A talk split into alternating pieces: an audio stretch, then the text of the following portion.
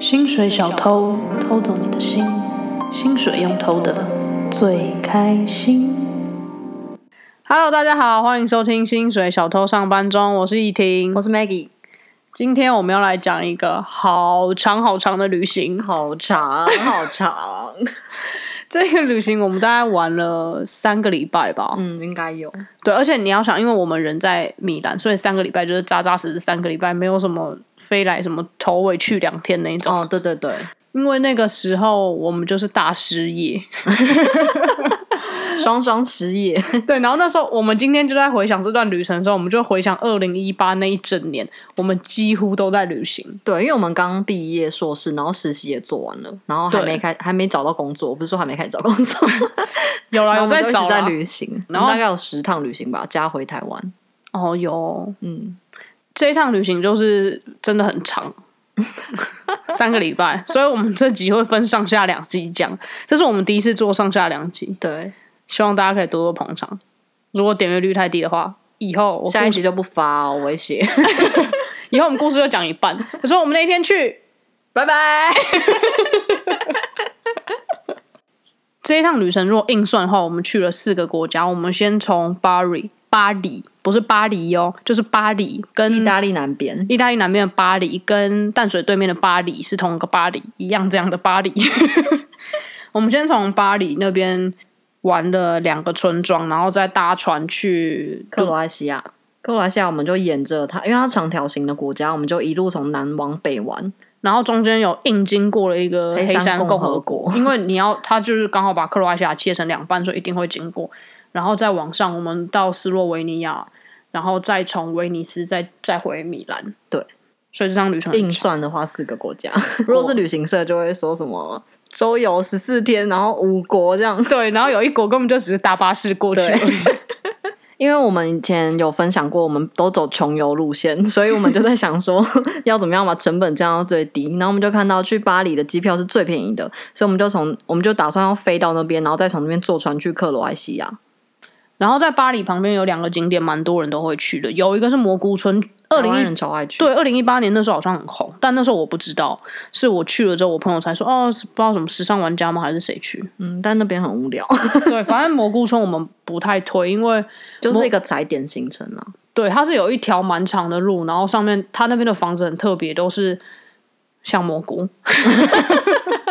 没有，它其实应该有蛮多，因为它你记得它屋顶下面都会有很多标志，然后每个标志有不同文化意义。对啦，对它不是那种做出来给观光客看的地方，但是它对整体的风格非常观光。对，但他们本来就是有人住在那，但你可以拍一些完美照，或是住在那边。我们我们有个朋友，他有带他妈妈去住那边，然后好像比如说第二天起来，你就会搭着日出看啊，或是什么，就会变得很漂亮。这样，反正我还是觉得蛮无聊。就算嗯我个人也觉得很无聊，我们就在那边吃了一支冰淇淋就回程了，对，而且那个就是从巴黎搭火车过去，我们好像搭了两个小时单趟哦。对，然后在那边待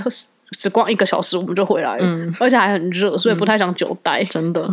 所以蘑菇村我们不太推啦。对。但我们推另外一个点，另外一个点叫做马泰拉，马泰拉我们超推的，对，它是人类群居的最早吧，对最早的一个遗迹，在洞穴里面的，对。然后它那个地方非常大，它有分两边，它它中间是有点像一个山谷，那边是一条河，然后河的左边跟河的右边，河的有一边那边基本上已经啊、不太能过去，因为它已经就是几几千年从以前旧石器时代就有了。对，很久很久很久以前，所以它那边有几个洞穴，但它没有，就是没基本上没有东西可以看，只剩下几个洞在那边。你然后我们是去河的另外一边，那边它有一些像半穴居之类的，对他，或是他会把一两个洞穴布置成他们以前人生活的样子，然后给你进去看。他们把小孩放在衣柜里面养、欸，超记得酷吗的，那真的超酷。就是它那边整个的房子盖的方式很特别，然后它有一种灰灰蒙蒙，就是那种土土的感觉就。全部都是土啊。对，整个整个那一个村庄的颜色是很特别。然后《耶稣受难记》是在那边拍的，对对对，那个梅尔吉伯逊那部，好像还有很多其他的。对，因为它那边的那整个地理环境非常的特别。对，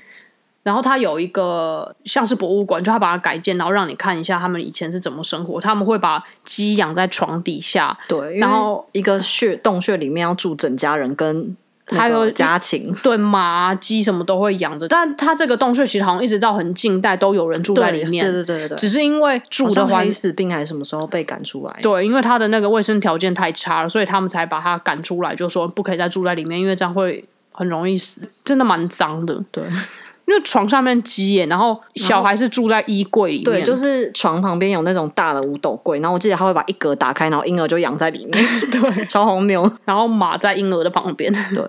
但是这个地方是那个世界文化遗产，然后我们去的那一年，它好像有被选为什么欧洲文化之都还是欧洲文化城市。反正蛮值得去，因为很酷。对，如果我妈来，我想带她去。嗯，可以可以，这可以去。然后我觉得那个颜色也很特别，嗯，很哎，很，我不想很好哦再讲拍特照，别了，我不能再讲特别 了。就它的很颜有设计感吗？剪裁很 好。没有，它的颜色就是因为整个村庄都是土色，然后很协调的颜色嘛，我不知道怎么讲，反正就我觉得蛮蛮有趣的。嗯，而且你可以在洞穴里面走来走去，就也不是说洞穴，就是沿着那个地形，有些是洞穴，有些是对阶梯，然后它有地方会有十字架，因为他们信天主教嘛。然后，反正你就走在里面是蛮特别的感觉，我觉得有点像你也说特别了，蛮奇特，我觉得有点像九份走在里面感觉，但是是风景是不一样的，但是那种弯来弯去的感觉，我觉得有点像。它还是有一点点现代化部分，就是它不是全部都那么就完全是动作，它还是有一些餐厅啊什么的，对，然后一些店家，但是它某一部分又是比较原始的状态。那边也有饭店，如果可以住一晚也不错。因为我觉得欧洲玩到后来会觉得很多地方其实都长得很像，对，哦那边算是很特别的。真 就、好啦，反正都讲了这么多次特别，你们知道它有多特别了吧？因为它真的很特别，因为你我玩们到都愿意用“特别”这个词了。真的，因为玩到后来就会觉得那些小村庄就是小村庄，然后城堡再怎么看就是城堡，对，就是 然后就十字路、阳光、阳台、咖啡、教堂就长这样。真的就看到后来，我也觉得超腻，就是哪边有个教堂，真的我真的不想再看教堂。但是这种这个村庄，我觉得是真的可以去看看。然后我们就从 Bari 坐船到 Dubrovnik，克罗埃西亚最下面那边，然后这一次搭船超顺利，没有任何意外，因为我们怕到了。对，但是 Bari 那个港口有一点可怕，因为它在意大利的右下方，所以它其实比较接近什么阿尔巴尼亚那边那些国家，然后那边就比较多的难民啊，我就反正经济状况比较没有那么好。那时候在港口要搭船的时候，其实我蛮害怕，就是就是你就知道那些好像讲很坏，但就是那些人他们不是不是一般要去度假的民众，就你会对有点害 怕。对， 然后那个港口又非常非常的大，你要在港口里面不停的搭接驳车，你要换票的地方要搭一个车，然后上船的地方要搭一个车，然后上船也要看护照那些的嘛，所以反正就跟那些人一起，其实我蛮害怕的。对，而且下船的时候，他们是不是不让你进去？我在那哦，边等对，你这个可以再讲一个，因为我之前在瑞士的时候，有曾经被跟难民一起被抓到警这个我察局们过。会再做一集专门解说。哦，跟这老集高一很样精彩，这个很精彩。这个难民故事，我就会跟朋友讲或是什么，他们都觉很得拉风。真的很拉风，因为真的没有人跟我干过一样这么蠢的事情。接下来我们就来到了 Dubrovnik，俗称亚得里亚海上的一颗珍珠。然后我那时候就想说，珍珠应该是白色的吧？我以为会像爱琴海小岛上全部都是白房子，就嗯，完全不是白色 的，完全没有，整个是红红砖，那边全部都红的。对，超怪的。然后 Dubrovnik，你知道它的主题曲是什么吗？噔噔噔噔噔噔噔噔噔噔噔噔噔噔噔。梆梆梆梆梆梆梆梆梆梆，好烂哦！教我教他超久，因为他没没有之前没有在看 Game of Thrones，但他到现在还是不会唱。大家知道克那个《权力与游戏》很多地方是在 Dubrovnik 拍的，对，就是那皇后下来被大家骂 shame shame 的那个地方。对，那个阶梯，然后还有一个城堡是。我忘记是红堡还是哪里，反正就是在 Dubrovnik 拍的，我觉得它那整个城市其实主要的街道真的很像《权力与游戏》。对，超像的。我要去的时候超兴奋的，因为我是忠实观众。然后那个我们整趟路上就一直心里一直在打那个小鼓，但我永远都学不会这首歌，我每次都会唱成噔噔噔噔噔噔噔噔噔噔噔噔噔噔噔，是不是很像？对，朽木不可雕。我觉得很像啊，噔噔噔噔噔噔，然后你再接那个梆梆，它也是搭得起来啊，去死吧！这就是编曲。 然后那个时候我们有去搭缆车，对，那边也有一个缆车， 怎么好多地方都有缆车，但是 Dubrovnik 的缆车很贵，我记得，嗯，然后因为太贵了，所以我们就只买 上去的缆车，因为我们想说下来用走的好了。到底有多穷啊？但我记得真的很贵，好像单趟要二十几欧、真的欸蛮贵的，二十几欧台币单趟要一千多块，缆车欸有必要吗？然后上去之后就看看风景啊，然后下山的时候我们就是用走的，因为我们下山的时候已经天黑了，就整个路上超黑，我们甚至不知道自己到底有没有走对路，对我有点害怕，就是完全是山斜坡的山路，然后黑的没有路灯，你也不知道你到底走得对不对。我们只有打开 Google Maps 看到上面有一个路，就觉得哎、诶好像是那一条它路。就像 Z 字形这样一直顺着山往下。对，然后我们走到一半的时候，就有人跟我们打招呼，结果我们遇到了三个男生，对，一个男生是台湾人，他以前好像在电子业工作还是什么，然后他辞职要往欧洲玩一啊、对年，他，然后他才新婚，他放老对婆在台湾， 对。然后有另外一个是一个日本人，他在伦敦工作，他在卖房子的对，嗯他很可爱。还有一个是亚裔的，但但在澳洲长大，我记得，对对，他会讲一点点中文，对也很可他爱。很可爱，然后后来我们就一起沿路走那一个山下去，因为觉得有男生保护我们，感觉比较安全。嗯，好好多了，对，因为那个它没有路灯嘛，然后也没有什么路，所以走下去的时候其实蛮危险，有一度就是一直滑一下滑一下那样。嗯然后下山之后，我们还有一起吃饭。然后吃饭的时候，那个日本人就说：“诶，他知道一个台湾女女明明星星很有名的，他在日非常本。爱， 对，他说他非常喜欢她，叫做 B B 演习，B B 演习。 然后我们猜了半个小 时，这话题大概半个小时，那种 B B 演习是谁？谁是 B B 另演？外一个台湾人也猜不出来，对不对？对我们三个都猜不出来，然后 B B 演谁是 B B 演？后来答案揭晓，B B 演徐徐若若瑄。 我们怎么会没想到？因为在日本发展，徐若瑄应该是对，而且我们应该要更聪明的转换那个 BBN 他们的 B B N 就是 V，从 Dubrovnik 也可以坐一个小船到一个岛上，超近的那个，我觉得游泳都游得到，比淡水到巴黎还要更近。但那个游轮很贵，我记得大概要十几欧吧。反正 Dubrovnik 的东西都蛮贵的，嗯，但因为他们就是，其实克罗埃西亚整个经济不是太好，然后他们就是沿海城市，所以他们非常吃整个夏天的观光，所以价钱会高一点。然后那个小岛非常棒，因为它是不能住在上面的，上面有一些餐厅啊，跟一些海边 again 海边 again，反正我们就去一直去不一样各式各样不同的海。我们去了有一个，它是有一点像是沿岸那一种，它有很多很多大石头，我们要先走一段路到那个大石头，然后浪比较大，可以跳水。 因为它的沿岸是有点像一个石头的高的平台，所以大家都会躺在那个高的石头平台上，但是离海面是有一个很大落差的。然后我就有去那边跳海，对，我不敢跳海，但我选一个比较看起来不那么可怕的地方，因为欧洲人他们很习惯，我觉得他们从小就一直狂跳海，那我都超怕跳到海里面撞到石头，然后就晕在那。我超怕，我不太敢跳海，因为我不知道下面有什么东西，我怕一跳下去，你整个头破血流怎么办？嗯，我们好像都是比较那个会想很多坏的的人。 就比较不好搭。对。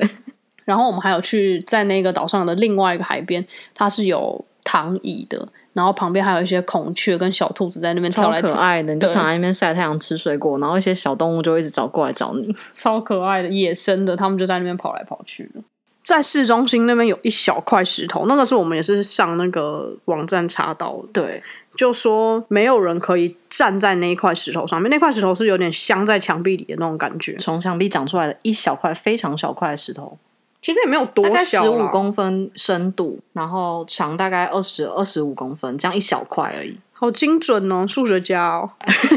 但是它非常非常的滑，对，因为太多人尝试，因为你站上去，他们说如果你站上去不知道几秒的话，你就可以有几年的好运，这样真的哦，这真件的事哦有有，所以大家才会一直狂试，试到那个石头整个磨的超光滑，然后没有人站上去。那跟米兰的那个公牛的睾丸，大家要去踩一样。对，你们知道它一度被踩到凹陷，你知道米兰那个公牛的睾丸，大概大概三四年前的时候，它是整个凹进去，基本上那牛没有睾丸，被睾丸被踩不见了，整个都是一个洞。然后他们还把那个睾丸补起来，所以如果现在来的人，你才可以就看踩得到。 对你踩得到睾丸，因为睾丸被补起来了。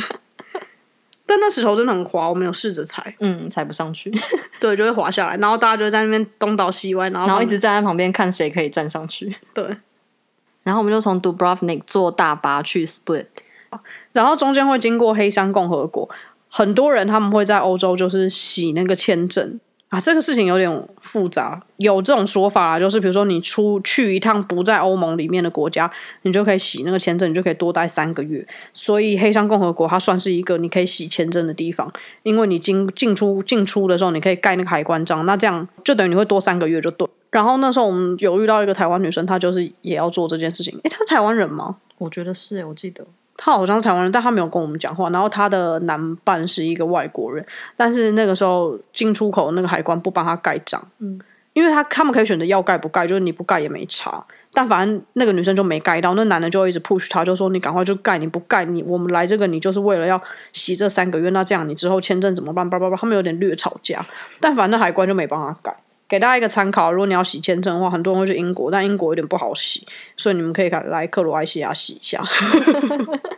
然后 Split 就是一个比较靠海边，因为它算是沿着海岸线凸出来的一块城市。对，然后外面很多岛，所以很多人会去那边跳岛。那边有一个蓝洞很有名， 对，但我们没去。我们租了船，但是没去， 然后我觉得 Split 其实蛮贵的、欸，因为观光客比较多，相对来说，我觉得对，那边非常多人，它的那整个海边全部都是人。但我们也是因为是八月去啦，所以人非常多，价钱也对都蛮高的。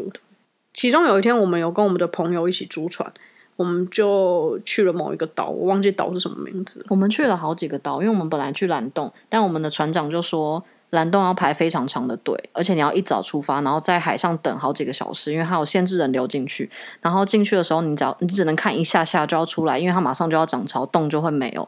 对，然后然他后哦就建议我们不要去。对，因为蓝洞在比较外海，所以你开过去，反正就要花很久的时间。所以他就觉得说，如果你们不是真的你要看那个话，他会带我们去不同的海域，他觉得那边比较漂亮的去玩会比较好。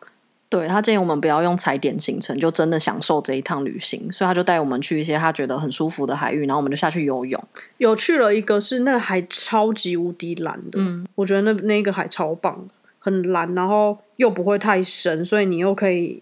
就你有点可以踩得到底，但是又你如果想要游，你又可以游，然后完全可以看下去，我觉得那边超漂亮。嗯，我觉得他带我们去的点都还不错，对，然后还有另外一个是有红色石头的，你记得对，吗很美。反正就很不错啦。然后我们那一整天就出海在外面，我记得租船好像也没有到很贵。对，而且他会船长会开船带你，对，我觉得这种就是你要船长带，因为开蛮久的。而嗯且船长很帅。对他超帅 的，就是有一种海王子的感觉。我们应该还有留他的电话，如果有人需要的话。 可能要找一下，我们搬这么多次家， 不知道东西在哪里。然后有一天我们也有租摩托车，就是在那边跑来跑去，因为它那边有一个区域是一个国家公园，但其实那个国家公园你下去也全部都是海，所以我们就骑着摩托车就在那个国家公园里面绕，然后就看哪一个海比较漂亮，我们就下去那个海。我们好像去了两个吧，嗯，我蛮享受这种我们到处去找下海的点，因为海里面是沙滩嘛，或是沿岸，但是再往内的时候，通常就是比如说好城市马路或是什么。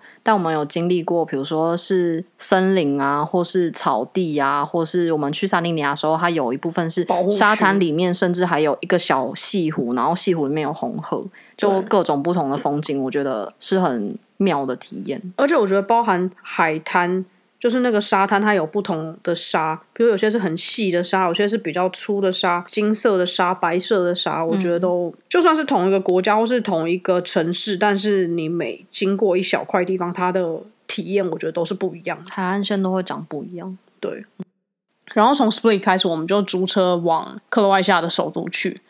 我也不懂为什么我们没有先找租车。你不是说这次旅程你安排的多棒有多棒吗？你说我已经订了去到那边的机票、跟船票、跟房子，我觉得我已经非常棒了。 为什么我为什么我们老是会就是有些东西选择先不定啊？我觉得可能是因为我想要把那个预算压在下面，然后一开始一次花太多钱的话，我就觉得哈， 这趟旅程好贵哦，我不想去了，所以我就你知道沿路慢慢花那些钱。 但是其实这是一个我觉得有点像穷人思维，是应该改掉的习惯。 对啊，因为你你不早点定，它之后就会变得很贵啊。我对，不但我们那一次很幸运，对，因为我们那时候就在那边东比价西比价，然后其实因为也不一定要租车，其实我们也可以搭巴士去那些地方，所以我们就在那边想说，哦，那不然就看看这家租车公司那家租车公司，我们就沿比路一下边对找边比，然后我们找到一家当地的租车公司，它很便宜，因为我们其实车子是要夹地银嗯环，夹地银环。基本上你找那种大的租车公司都蛮贵的，然后我们刚好遇到那一家租车公司，他就说你们要开去那边了，好，那我算你就是一样一样地方还的价钱好了，因为我那台车本来就要过去那边。对，因为他那边缺车，而且你知道我们怎么？你记得我们怎么找到那家店的吗？我们在路边逛，然后有一对韩国情侣走出来，我们就看到对亚洲脸孔，我们就想说进去问问看，然后结果他们在韩国超红的，因为有节目对过去拍他，曾经不知道哪一个节目，他们就是用这家租车公司，所以他们那个你记得他办公室里面全部都是挂一些韩文韩文的海对报还是什么的，但相较起来，他们的价钱真的比，比如说连锁的租车公司啊，什么 Hertz 港岛那家，或者这种便宜很多。对我觉得大家如果你有那个时间弹性的话，其实可以到当地去看。对，当地的租车公司，我觉得其实是还蛮不错的。嗯，而且这种当地，但不只是一家，你就不怕他骗你。对，在这开车过程中，我看我们看到一个超酷的景象，我们看到火烧车， 超酷，而且没有人要来救、欸，我们我们不知道该怎么办。因为你知道我这个人非常爱凑热闹，火烧车这种东西只有电影才会出现。但我们就开到一半，然后就看到那边有一团火，是真的整台车烧起来的那一种、哦。然后我记得他旁边坐了一个人，就是他就从车上下来，他有点无助，但他有在打电话啦，就是已经有人在，我我的感觉是已经有人要在帮助他了，但是他那个就是很荒郊野外，就你停下来也不能干嘛。对，那边就有点像产业道路那种，旁边是干的荒草之类的，对，然后就整个大烧，我觉得应该是因为太热或什么的，不很知有道可。能。这真的大烧，而且车子开过去的时候都有热气那种。嗯对，那就要快跑，因为它很有可能会崩 体。然后 你就油门加紧踩，啪！赶快开过去，赶快开过去。 这样在途中，我们还有载了一组背包客，他们是哪里人？我两个忘了女，生，法国人，在法国的最边边角角，靠葡萄牙那边，忘记那个名字啊叫对什对么。对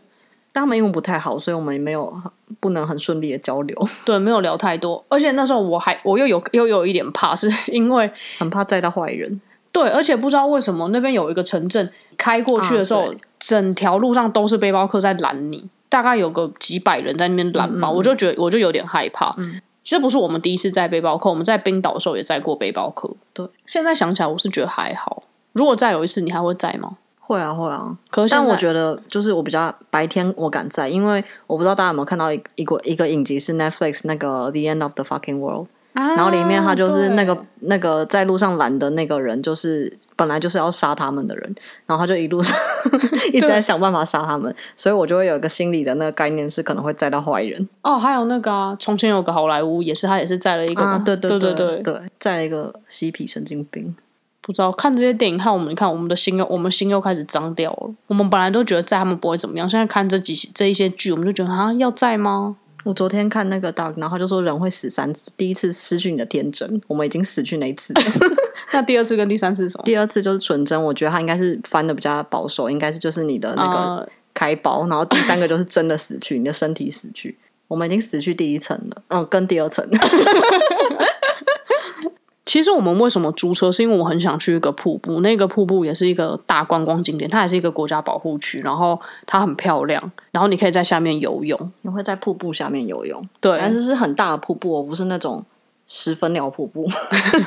就不是那么窄。我的意思是，它很它长很辽宽，阔，很辽阔的一个瀑布。但其实从出海那一天回来之后，Maggie 就整个大感冒，嗯 因为她气管不太好，所以她的她的那个咳嗽是整我个只会要想一感冒就会咳到跟哮喘一样那种，对，就是大咳特咳，会咳个十分钟停不下来，像百就日是咳流那种。眼泪。所以其实我们去那个瀑布的时候，她整个脸超僵。现在回去看那每一张照片，我都快笑死，因为因为我很太冷了，瀑布水很冰很冰。对，然后我很开心，我就会说快点，我们来拍照，你笑啊，你笑啊。然后每一张照片脸都僵到不行，因为她我那笑时不候有一点不太想下水，因为很冷，而且他还一直逼我去游泳。然后你知道瀑布，因为那瀑布很大，然后你要游泳的时候就会一直有水流这样撞你，你超难往前游的。对啊，但是去了就要游啊，就是不然这样很可惜欸耶。 对，但我那时候生病，我就想说完蛋了，我这一下去肯定要再咳个一个 月。真的，所以这整趟旅程到后面，我超想杀他，因为他一开始在咳嗽的时候，我都觉得哎呦好可怜哦，咳成这样。我就会就是拍拍他，帮他准备一些热水啊，然后我们去看到有什么蜂蜜什么就买给他这样。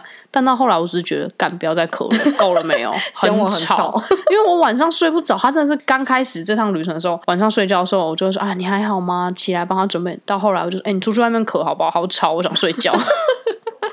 太吵，但是我觉得这是你自己要注意的东西，因为代表你就有气喘，你以前根本就没注意。 对我以前有气喘，但是在台湾比较湿的时候，这个不会发作。台湾很湿的过敏体质，你可能是皮肤会起疹子或什么，但你在欧洲生活久了就会变得很干燥，然后你就变成气管的部分很差。给大家一个小 tips，要注意。我也给你们一个小 tips：遇到气喘的人，尽量分房睡。 我们在这个旅程中还有遇到一个老师，但我不是太喜欢他的个性，他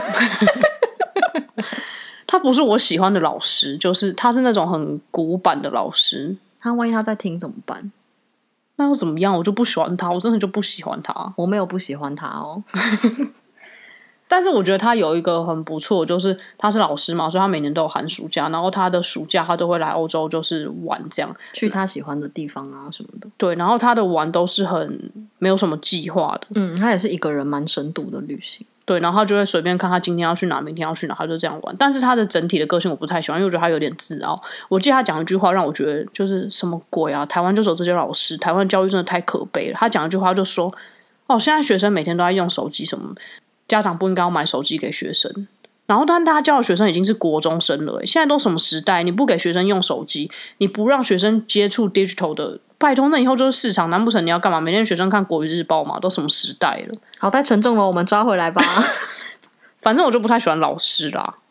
很多老师，可能因为我人生没有遇到什么太多好老师，可能也因为你不是好学生，对，没有错，因为我不是啊，但就是你好老师，你就是好的老师，你就是要教，不管是好跟比较痞的学生因材，施教。对啊，你不能只教你觉得乖的学生。那什么叫做乖的学生？死读书就是乖的学生嘛？对，但我觉得要分呐、你要细谈这件事吗？你这样啊，我觉得要分啊，因为有些老师就是他真的是有热忱在教书的，就是他会对不同学生跟不同的科目去做真的因材施教。但有些老师可能像我们遇到这个老师，他就是因为这份公职是一个很稳定的东西，他也有寒暑假，所以他去做这份工作，但他不是对这个太有热忱。但我觉这得就不这就行对对，这对下一代是有很大的影响。这不行，因为你的工作，你就是在教育，教育本来就是一个最重要的事情。你如果对这东西没有没有热忱，你想要做一些稳定的，你就去当公务员呐、你去做其他的啊。我不懂，随便你去什么铸币厂工作或什么的啊、但你教学生，你就是要有热情啊。你没有热情你当老师，那受苦的就是这些学生啊。因为我从小到大都是遇到一些很多对我不好的老 师，真的啊、这 你因为你是很会念书，你是在这个体制下面活。我也很常被老师歧视啊，因为我很常旷课，但我只是成绩不是很差而已。对啊，你是可以在这个体制下存活的小孩，但我不是啊，我在这体制下活得很辛苦。那你现在很开心？对啊，所以我就讨厌军工教，听到他是老师，我就 这讨厌老师。那怎么办？我们需要改革台湾的教育体制。我觉得我们做这个节目多多少少会给一些人带来一些改变，你可以给他们一些不同的观念、不同的想法，可能只能先从这些小地方吧。然后我们下一下一集会再讲我们接下来的旅程，我们接下来有去十六湖啊，然后去什么分手博物馆啊，还有一些不告诉你们的东西，这样你们才会听下一集。这一集我们就到这边喽，悄悄。 Ciao。